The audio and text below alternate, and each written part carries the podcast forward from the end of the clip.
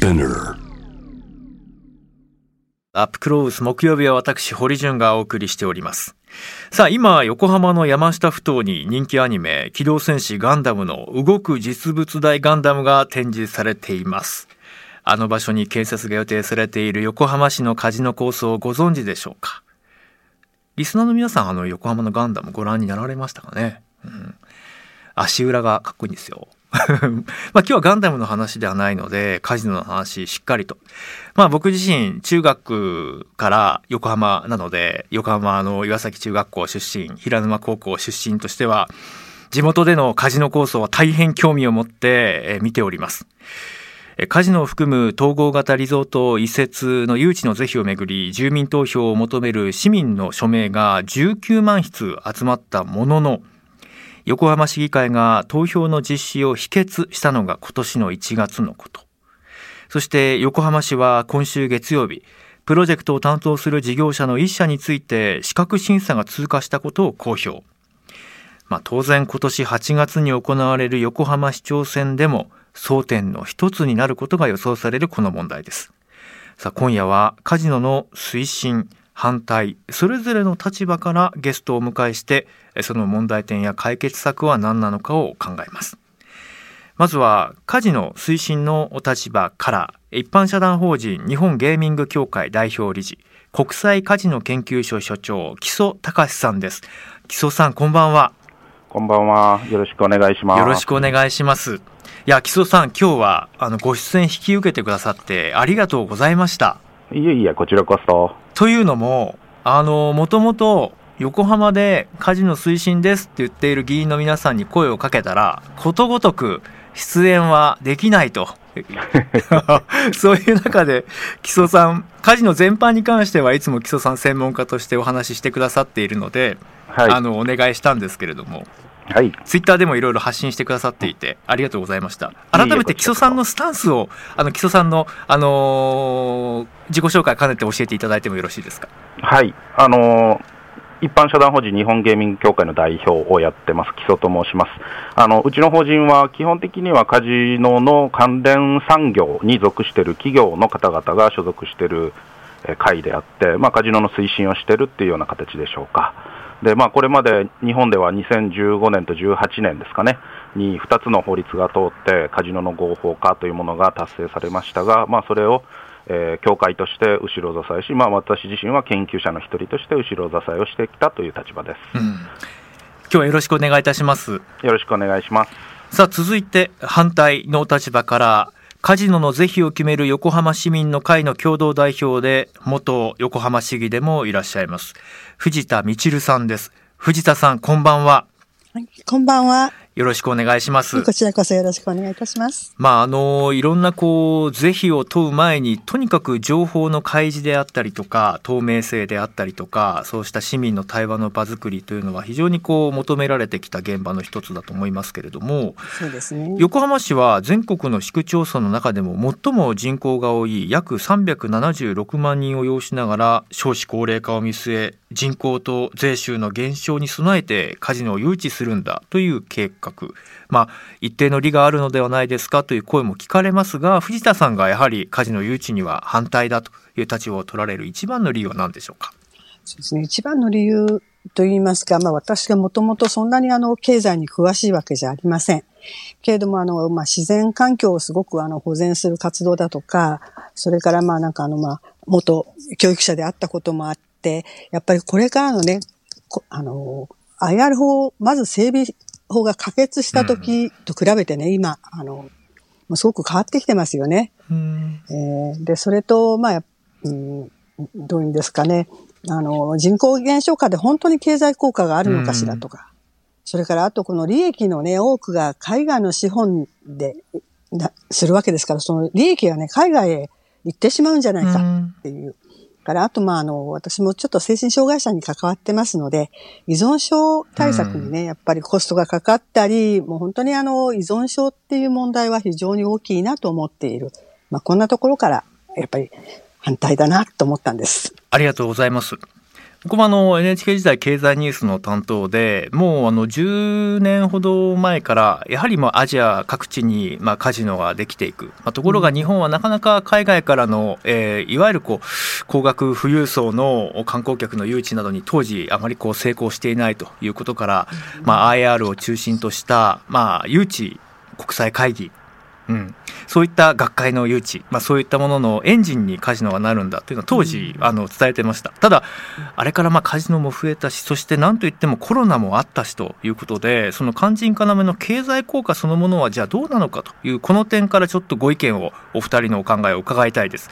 まずは木曽さん、はい、カジノ IR をめぐってもこのまあ10年の間で世界情勢も変わったのかなとこう僕自身は思ったりとかあとコロナでやはり経済活動の見直しも求められていてどうなのかなというのもあります、はい、木曽さんどんなふうに考えていらっしゃいますか？あのおっしゃる通りでコロナというものは特にですね、まあ、皆さんご承知の通り観光業に対してはすごく大きな打撃でありまたこれからの変革を求めているような、まあ、大きなイベントですよね。なのであのコロナ前後によってさまざまなこれまでの試算というものが変わるというのはおっしゃる通りだと思います。それは全く私は否定はしないし、観光業界も変わっていかなきゃいけない、全体で変わっていかなければいけないと思ってますが、うん、一方で、やはりこの観光業界の重要性、そしてその中における IR の立ち位置っていうのは、まあ、いずれ依然としてそこに重要性というものは存在してるんだろうなというのがまあ私なりの考え方で、要はですねこれから観光業が変わっていくのにあたって、じゃあ、さまざまな投資であったり、もしくは、まあ、お客様を引き寄せて新しい消費をしていただくというような、まあ、これから先の未来の10年、20年を描いていかなきゃいけない中で、IR っていうのは地域に対して資本を呼び込み、消費を呼び込むという意味では、やはり依然として大きな武器になるんじゃないかなというふうに思ってるんですね。木曽さんにぜひお伺いしたい点がもう一点あって、まあ、よくこの議論の訴状に上がるときに指摘されるテーマとしてやはりそのカジノっていうのはこう海外資本が強いんじゃないかということで日本の,、まあ、あのお金がその海外資本に吸収される装置になっちゃうんじゃないかという懸念、まあ、こういうものに関してもちょっと考えていきたいなと思うんですが木曽さん実際にはどうなんでしょうか？あのやはり海外資本が多いのはおっしゃる通りで、日本にやはりそういうノウハウを持っている企業っていうのはないですから、海外の企業企業さんがそれを受け持つっていうことはあり得ると思います。横浜でももちろんあり得ると思います。で、藤田さんに先ほどおっしゃっていただいたように、それそのことによって、えー、まあ、地域のお金っていうものが外に出ていくんじゃないかっていう不安というものは、確かにあの一見そのように見えるのかもしれないんですがということなんですが、私、これいつもあの説明を申し上げるんですが、海外の事業者が日本もしくは横浜で事業を最初に始めるとき、必ず彼らは外から横浜に向かって巨額の投資をしなければその事業が始まりません。横浜の開発構想に関して言えば、少なくとも数千億円クラスの初期投資っていうものが地域に落とされて、でそれを原資としてお金が稼がれ、もしそこで利益が出た場合には彼らがリターンを得るという形なので、まず入ってくるお金と出ていくお金っていうのを両方考えていただかなければいけないんですね。反対派の方々が心配だというふうにおっしゃるのは、どちらかというと、入りを見ずに、外に出るものだけを考えてらっしゃるから、すごく大きなお金が外に出ていくんだというふうに見えてしまっているように、私は感じます。えー、全体の俯瞰した中でのお金の出と入りというのもしっかりと知っておく必要がありますよということですよね。藤田さんは改めて経済効果、今の基礎さんの説明も受けて、そうですね、どうお感じになっていらっしゃいますか、うん、あのね、あのご説明を受けてね、わかるんですけれどもってで、けれどもがついてしまうんですが、うんうん、まあ、あの、何事やるにも初期投資が必要ですよね。で、その初期投資に対して、どれだけの、まあ、あの、利益が上がるかというところがね、今回の場合すごく不透明だなと思ってるんですよ。でもちろん、あの、利益が出た時に持ち出されてしまうって私たちもそれすごく懸念をしております。だけれども、もう利益ができなが、あの、出なかった時、そういう想定はないのかなっていうのがね、あの、あって、まあ、イートでっていうのは必ず必要だと思ってますので、あの、まあ、事業者さんがこれからどう、あの、なさるのか、横浜の場合、今、選定に入ってますから、うん、あの、その辺、こう、資金の流出だけを懸念してるわけではなくって、あと、まあ、投資したもの、まず投資して、それがもし投資に見合わなかった時にどうなるんだろうっていう、うん、そういう心配もちょっとあるなと思いました。あと、コロナですよね、はい、あの大阪都構想の選挙の時に僕も大阪で取材をしていて、うん、まあ、当然大阪も IR というのは大きな、あの経済成長のエンジンに掲げていましたから、うん、コロナでどうですかっていう質問を松井さんにしたんですよね。そしたらあの松井、えー、市長は、うん、当然コロナの懸念はあるとでもコロナはいつまで続くものでもないんだといつか収束するという、まあ、そういった説明をしていました。うん、このコロナ後のあり方について藤田さん改めてどうでしょうか？そうですね。だから世の中が変わるというか、社会も変わるでしょうけども、今、またなんか私とん、あの話が飛んでしまいますけども、あの、環境問題をやっててね、本当にあのコロナが収束した後ね、生活、あの、今までのような形で、行くのかなっていうのがすごく疑問に思ってます。僕もあのコロナ前はですね各地のあのカジノよく行ってました。あのアジアだと韓国のインチョンにあるパラダイスシティ、あの会員証も持ってます。何回か負けました。でも確かに あの子供たちが遊べる遊戯施設であったりとかレストランであったりとかあの寂しかったインチョンの周りにさらにホテルができたりとかして、まああのあそこはセガサミーかな？日本も入ってますよね。で確かにラスベガスは今でもやはりエンターテインメントの中心地としてカジノがあることでの、えー、有用性というのはきっとあるんでしょうというのは実感してます。木曽さんただやっぱり世界の在り方が変わった？社会の在り方が変わった？果たしてコロナが収束してこれまでのようなああいった集客型の施設というのは経済効果は本当に入りとして可能なのかこのあたりって改めていかがですか？あのまず前提として IR が開業するのは、まあ、どんなに早くても2016 2026年以降というようなあのスパンなんです、なので、まあ、現状の今の我々が直面しているコロナ禍の状況っていうものを前提として、IR が開業することっていうのを想定してしまうと、それはちょっと間違った論議になるのかなというふうに思うんですね。で一方で先ほども申し上げた通り、じゃあ、今までとな同じような観光になるのかというと、そうではないんですよ、やっぱり変わっていかなければいけないんですよね、われわれ観光業そのものも。でその中でおそらくこれから重要になってくることは、人の頭数を追い求める観光振興ではなくて、消費をより呼び込むための観光消費、観光振興をしていかなければいけない、多分そういう大きな転換だと思うんですね。まあ、これまで日本っていうのは、どちらかというと数を求めるっていう形で、たくさんの頭数ばっかりを何万人来ましたっていうことばっかりにフォーカスしてましたけども、今度はよりお金を使ってくれる人、地域にお金を落としてくれる人を観光客として呼び込み、その人たちに現地でたくさんお金を落としていただくことで地域が豊かになっていく、やっぱそのそういうようなモデルの中で IR っていうものがどういうふうに機能していくのかっていうものをもう一回考えていかなければいけないし、一方で、やっぱり消費という面で見たときには、やはり IR っていうのは強いんですよ、それはもう明確に申し上げなければいけない。やっぱお金持ちの方々がたくさん来て、地域にお金を落としていただく、一つの機能としてそういったものが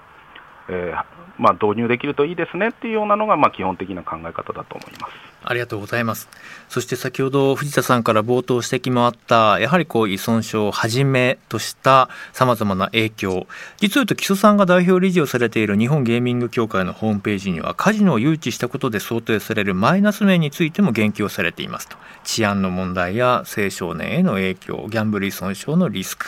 さあ、木曽さん、一方でじゃあそのマイナス面、負の側面に対しての対策はどのように進めるのがじゃあいいのか、このあたりいかがですか？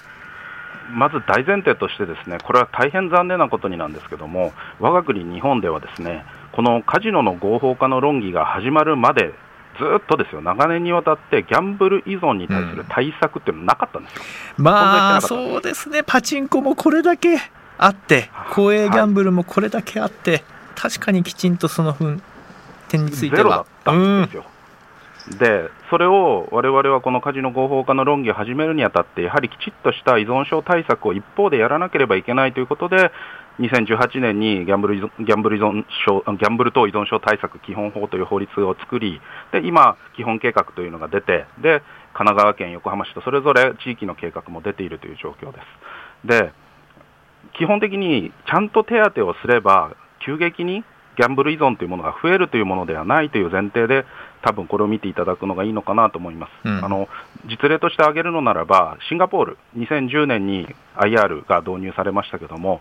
まあ、彼らっていうのは、I、IR の開業前後において、ギャンブル依存というものは増えてません、実は、うん、彼らの国の中で、むしろ減っているという状況で、なぜかというと、日本と同じ状況なんです。それまでシンガポールっていうのは、ギャンブル依存に対する手当というのは、ま、全く何もしてなかった、それに対して IR を導入することによって、初めてそれに手当をする施策を打つことによって、まあ、いわゆるそれが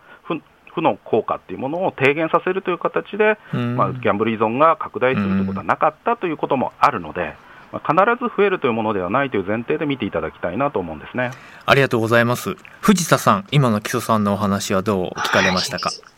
そうですねやっぱり前提というところがまあ私ちょっとそこの辺のレトリックあるような感じがしまして、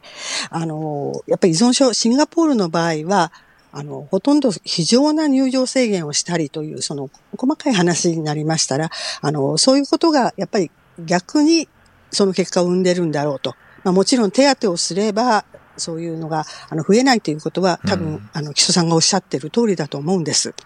けれども、その前提として日本のやっぱりあの、そういう依存症対策をはじめとするね、やっぱり全体的なあの、障害者に対する対策がやっぱり遅れてたというところがね、問題で、で、それ、しかしそこにもかなりのお金は投入されてたのに、それプラスアルファ、また投入しなきゃいけないのかなっていうので、本当のあの経済効果の中にそういうものがちゃんと組み込まれているのかどうかっていうそのあたりがね、私あんまり数字に詳しくないんで、得意じゃないんで。まあ確かに、あの、いろんな依存症対策の現場って民間団体に、あの、非常にこう、委ねられてきた現場も少なくないですよね。うん、アルコールに関してもそうだし、ドラッグにしてもそうだし、うん、まあその性の被害、加害の現場もそうだしと、まあ誰が受け皿になって誰が実行するのか。木曽さん、今の藤田さんの懸念については、改めてどうお考えになられますか？そうですね、あのやはりスタートはもう多分共有していただけてると思うんですけど、うん、この国には依存症対策というものがそもそもなかったことが一番の問題で、それを始めますという状況なんですね、この2018年から。なので、あの関連予算というのは、正直、国でも各自治体でも増えてます。うん、ただ、これっていうのは、カジノができたからではないですね、今まではないわけですから。じゃあ何のためにそのコストが増えてるのかというと、日本にはすでに既存のギャンブルがあって、そこに対する手当というものがなされてなかった、そのことによるコストの上昇なんです、むしろゼロだったわけですから。うん、でそこに対して、じゃあこれから2026年になるのかな、それ以降になるのかな、カジノが開業したとして、じゃあ既存の手当に対してどれだけカジノがそれを増加させるのかっていうことを、多分増加分として見なければいけないと思うんです、うん、木曽さん、素朴な疑問です。あの、はい、ツイッターでも同様の質問来てました。じゃあ、現在ある、例えばパチンコ、まあ、あれは一応遊戯になってますけれども、はい、まあ、その他の公営ギャンブル等々も含めて、カジノができることによって、まあ、その、そういったものが増える方向になるのか、それともある程度、その他これまで放置されていたものがこう規制が強化されていって、まあ、カジノに集約されていくような未来もあるのか、これは他の産業についてはどうでしょうかね？あの消費がカジノに集約されるかどうかといったらそうではないです。うん、ただ、彼らのは今、ものすごく厳しく規制が強化されているのは、2018年に、まあ、依存症対策基本法ができて以降、それまで存在しないというふうに、これ、担当省庁も言ってたんです。うん公営競技の各担当省庁は、公営競技に関する重大な依存というものは存在しないというスタンスをずっと取ってたんですね、それが、いや、あるでしょっていうところからやっとスタートをし、そ、ね,、こに対してさまざまな手当が当てられるようになりました、うん、具体的に言うと、例えば公営競技場の中から ATM を排除させたりだとか、うん、まあ、いろんな手当っていうものが、もうすでにスタートしてるんですね。なので、そういう意味では既存のギャンブル業の方々に対しても、本来あるべき依存症対策というものの手当がやっと行われ始めたというのが、ここ数年の話っていうところでしょうか。うん、ありがとうございます。え藤田さん、今の木曽さんのお話、いかがですか、うん、まあ、あの、もっともだと思います。えー、ただね、私、ちょっとお話を聞いてて、うん、あの、またなんかちょっと飛んでしまうかもしれないんですけれども、あの、IR っていうふうにいつもおっしゃいますね。で、まあもちろん私も調べたら IR は必ずカジノが入っているっていうのが分かってきたんですけども、あえてカジノを含むっていうふうに私たち、あの、言われました。じゃあなぜその総合型リゾート施設の中にね、カジノが必要なんですかっていう、そこがね、またすごく大きな、あの、前提として考える私たちがやっぱり、カジノがなかったらできないのっていう思いもあるんです。他のレジャーなどでは代用するものはないのかってことですかね。えー、そうですね。このあたりどうですか、木曽さん？あの代替することはできると思いますよ。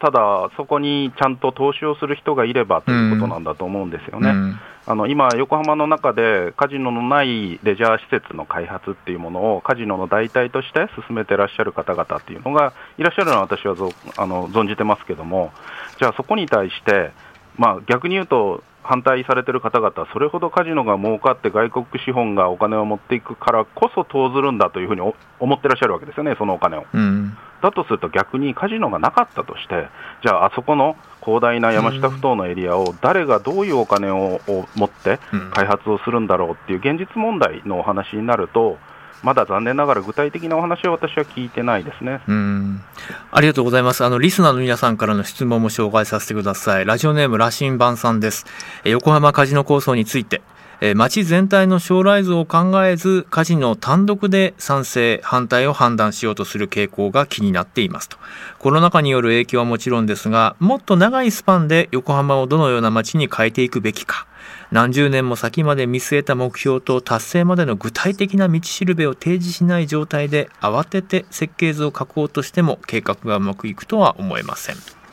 えー、あっこ姉さん、ありがとうございます。えー、横浜市民です。カジノ誘致猛反対で林市長リコール署名運動も動いた一人ですと。あ、なるほど。コロナ禍となりますます消費を促す材料としてカジノは不可能。なのに一部の利権を吸う人たちにカジノ強行されそうで民主主義の結界すら感じていますと。えもっと市民の声を忠実に聞けないのでしょうか。それなくしては何をやろうとしても儲かりませんよという、まあ、横浜の市民の方からの思いですね。木曽さんはあの横浜にカジノを誘致することの是非についてよりもやはりこう俯瞰して、まあ、カジノ全般についてあのお話をしてくださるという立場で今日参加していただいているかと思いますけれども、はいはい、どうなんですか？そのよく言われるような利権の構造ズブズブの関係みたいなことがやっぱりこう反対を描く一つのモチベーションの一つにもなってる。実態のところはどうなのかというところですね、ここの部分についてはいかがですか？うんまあ、私も一研究者ですから、そういう政治の世界のことは分かりませんが、多分ゼロではないんじゃないかなというふうには正直思います、それは別にカジノにかかわらず、行政が認可を何かしらして大きな開発が進むものっていうのは、そういう種類のものっていうものは、まあ、水面下に常にうごめいてるんだろうなというふうには思ってます。うん、うん、で私、先ほどあのメッセージいただいた方の最初の方、素晴らしいなと思って、うん、やっぱこう、カジノ単独のお話だけではなくて、横浜全体の話、そして10年 ,10 年スパンで、よりこう時間軸をまたいで、やっぱりこの論議ってしていくべきだなっていう話、それは多分私もそうだと思います。うん、で多分本来は私じゃなくて横浜の推進派の方がここに立たなければいけなかったのは、そう、ねうん、そういう話は私にできないんですよ。おっしゃる通りなんですよ、ね、私は横浜市民ではないです、うん、あくまで部外者です、カジノの専門家です、うん、なので、一般論としてのカジノの説明はしますが、一方で横浜にとって、もしくは横浜の未来にとってこれが必要なのか必要じゃないのか、みんながどういうものを描いているのかに関して、私は何一つ責任を持った発言ができないんですよ。やっぱりね、これは推進派の反対も反対派も市民の方々は、やっぱそういうスタンスで論議をしてほしいなというふうに私としては思います。もうここはもう木曽さんがね、誠実なところです。ツイッターでも本来であれば、これは推進をする地元の議員がちゃんと出て説明をしないといけないところだと思いますよっておっしゃってました。地元の議員さんの中には、菅さんが総理大臣になってこの話を出すのはセンシティブだからという理由で断られた方もいます。さて、実を言うと今日ですね、あの、それぞれに質問をあのご準備いただきました。まずは木曽さんから藤田さんへの質問です。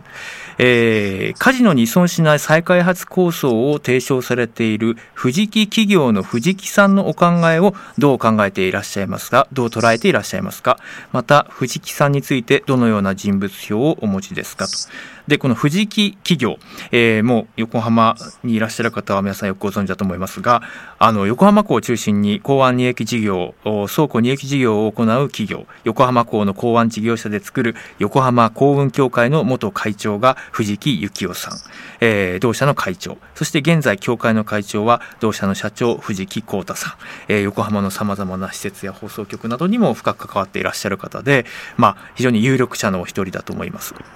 ちなみに木曽さん藤田さんにどうしてこの質問したいなと思われたんですか？うん先ほどのメッセージいただいた後半の方の中に、推進派の中に利権構造があるんじゃないかという話がありましたね、実は私は反対派の中にも利権構造があると思ってるんですね、でその代表格が私の目には藤木企業さんに見えているんです。藤木さんは反対の立場なんです、ね、反対の立場ですが、もともとは推進派でした。でまあ、彼のこれまでのいろんな来歴をお話しすると、例えば横浜ベイスターズが今の対戦になる前に、まあ、オーナーでがたついた時にベイスターズ出てけって言ったり、結構いろんなことをやってらっしゃる方なんですよ。うん、うん、あの人をまっすぐな目でた見てるとは思えないんですね、反対派の人たちも、例えば、彼の企画だとかっていうの。を、まあ、ちょっとその辺の評価聞きたいなと思ったんですさあ、藤田さん、いかがでしょうか？もう本当に、そういう意味では難しい質問なんですが、まあ、私、あの、子育て時代に、あの、まあ、20年以上前になりますけれども、まあ、あの、姿勢モニターとか PTA の関係で、あの、公安の施設を、あの、見せていただいたことあるんですね。うん、まあ、その頃は非常に活気がありました。うん、で、今、まあ、再開発をっていうことになってますね。で、その再開発をって、だから港の発展をまあ、まあ、ご自身の、それはももちろん、あの、利益のためにもやってこられたんでしょうけど、発展をね、やっぱり考えてきた方だなっていうのは、この頃つくづく思うんです。うん、で、まあ、あの、自民党の県連のあの、もう90、越してらっしゃるけど、梅沢元会長もね、うん、あの、やっぱり横浜っていう、その、自分が思い描いた将来をね、なんなんとなく憂いていらっしゃるのかなと。うん、で確かにあの保守派でいろんな意味であの、海外とやり取りしてた人でもやっぱりもう戦争はいけないっていう思いを持っていた方たちがやっぱり90代の方たちに非常にもう亡くなられてしまった方とか多いんですよね。まあなんかそれと同じような思いが私も、だから過去、まあどういうことをなさってたかということは私も存じ上げないですけれども、やっぱり今、次の世代に、もう長期計画だったら30年、50年、もっと、今10代や20代、まだ今生まれたばかりの方たちが、あの、どういう横浜に住むかっていうことをね、考えていらっしゃる、まあ、保守として考えたときに、まあ、カジノ反対なさってんだなって、あ、そう私たちも考えていることと、うん、まあ、よく同じだなっていうような、そういう思いの捉え方ですね。ありがとうございます。えー、一方で藤田さんから木曽さんへの質問があります。えー、横浜市は日本型、横浜型のカジノを目指すと説明していますが、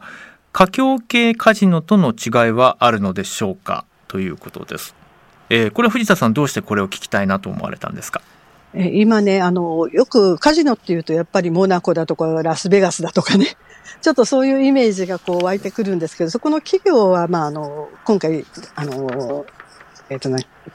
ラスベガスサンズとかももう、うん、あの、撤退したね、今回で。で、そしてあと残ってるのが、あの、香港企業とか、まあ、シンガポールとか、うん、あの、そういう中華系の企業さんが多いんですよ。うん、でも、もちろん、あの、日本系の、あの、セガザミさんなんかもいらっしゃいますけれども、だからそういうところとなんか違いがあるのかなっていう。なるほど。はい。木曽さんいかがでしょうか？うん各事業者による違いというよりは、それぞれがメインで事業を行っている地域のルールがそれぞれ違うんですよね。華僑系の方々というふうに今、代表しておっしゃっていただいた方々っていうのは、まあ、大部分が実はマカオを中心に事業をさせしてらっしゃる事業者の方々で、マカオの方々はマカオのルール、これは中国系のルールですね、中国によるルールによって、事業を行ってるし、一方でシンガポールでやってる人たちはシンガポール型、そしてラスベガスでやってるような人たちは米国型、じゃあ、日本でやってる人たちはどういう方なのっていうと、日本のルールにのっとってやっている日本型の事業者なんだというような、多分定義なんだと思います。なので、まあ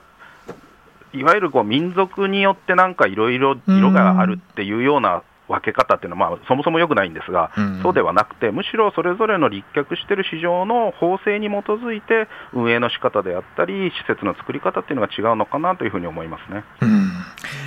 ありがとうございます。いや、あっという間にお時間が経ってしまいました。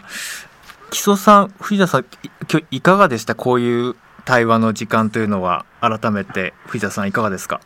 ありがとうございます。私もやっぱり勉強させていただきたいし、あの、推進派の方ってこう聞いてもなかなか、あの、答えが返ってこないことが多くて、で、実際あの、何かやるときに事業が決まってしまったら、黙ってれば進むんですよ。ああ、それは良くないですね。あの、ええー、あの、行政がやることって、一度決めちゃうと、黙ってる方が進むんです。うん。なんか発言すると、やっぱりそこで突っかかったり止まっちゃうので、うん。まあ、今回もそれが端的に現れたなと思って、そうすると対等な議論ができないので、本当今日木曽さんありがとうございます。もうあの、もっともっとあの、カジノというものについてね、うん。あの、細かいことも知りたいなとは思ったんですが、うんうんうん。ありがとうございます。木曽さんいかがですか？いかがでしたか、はい私もこういうなんなんだろうな対話っていうのはすごく好きだし重要だと思ってるので、ええ。積極的に表に出させていただいてるんですが、ええ。本当に同じなんですよ、残念なのですよね。推進派の人たちが出てきてないこと、これは、ん。あのカジノの推進派、うん。まあ、カジノの研究の世界ではそれなりに頑張ってきた私の立場からしても、うん。横浜の推進派の人たち、残念だよというコメントだけは添えさせていただきたいなと思いますね。ありがとうございます。で、まさに公の場で、えー論戦が交わされることを期待するのが、やはり夏の市長選ですね。8月です。えーこのカジノの是非をめぐって、当然争点の一つに上がるでしょう。メディアはこのカジノ問題をちゃんとと、ね、報道することも期待する。まあ、期待するというか、まあ、私は報道しますけど、ちゃんと他のメディアもしっかり報道してほしいし、当然今日ね、お休みされました推進派の議員の皆さんも、この選挙の舞台ではもうしっかりと持論展開していただきたいなとも思っておりますし、行政はちゃんと対話の場を作ることを求めていきたいと思います。お二方ともどうもありがとうございました。今夜は横浜カジノ構想について一般社団法人日本ゲーミング協会代表理事の木曽隆さんと、カジノの是非を決める横浜市民の会の共同代表藤田道さんにお話を伺いました。お二方ともどうもありがとうございました。ありがとうございました。ありがとうございました。堀潤です。さあ、今日はなかなか興味深い対話の時間になりましたよね。トータルでやっぱり見えてきたのは、あの、それぞれきちんと説明責任をまず果たすことですよね。うん。やっぱり土俵に上がってこそだと思いますよ。うん。私はこう思う。うん。私はこうであるというのがきちんと表現できることが、あの、この民主主義の基本ですから。何か進めたいこと、ま何か反対したいことがあるときには、きちんと意思を表示する。まあ、それが、公、公職の場合であれば、なおさらじゃないかということが、まあ、透けて見えたんじゃないでしょうか。そういう意味で言うと、えー今日はまあ賛成、反対、それぞれの立場からということでしたけれども、結果としてね、うん、木曽さんの指摘は、まあ、うなずけるものではあります。うん、まさに。まあ、ぜひね、あの、放送まだありますから、あの、ぜひ、えー推進の議員の皆さんもご出演いただいてという思いはあります。いや、あの、横浜にはやっぱり並々ならぬ思いがあるんですよ。僕はやっぱり育てていただいた町の一つですし、あの、僕の、うん大好きな、えー町で。まあ、生まれは兵庫県神戸なんですけど、育ちが横浜で、まあ、共に共通する港町。えー、旗から見ると非常にこう自由を謳歌できるような、えー多様性に富んだ地域のように見えますけれども、